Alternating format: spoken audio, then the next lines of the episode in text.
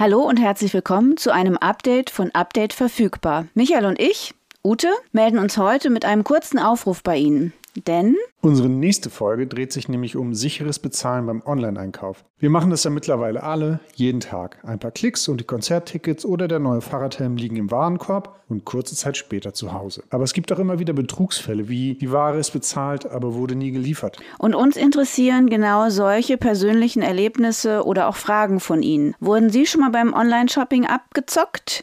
Was genau ist da passiert? Und was wollten Sie schon immer über sicheres Bezahlen im Internet wissen? Wir freuen uns auf Ihre Fragen Fragen und Erfahrungen als Text oder gerne auch als Sprachnachricht, die wir dann in unsere nächste Folge integrieren möchten. Sie erreichen uns über die Social-Media-Kanäle des BSI oder über die E-Mail-Adresse bsi.bsi.bund.de.